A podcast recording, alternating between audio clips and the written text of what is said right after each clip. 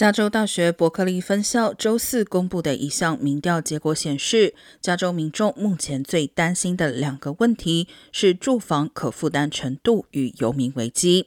有百分之三十一的受访者认为，住房可负担程度是加州现在最重要的问题。另外，有百分之二十九的受访者认为，游民危机是目前最大问题。另一方面，如果分党派来看，民众关心的议题则相当不同。对共和党籍民众来说，百分之三十九认为犯罪与公众安全是他们最关心的问题，仅有百分之十九的共和党籍受访者认为住房可负担程度是当前重要议题。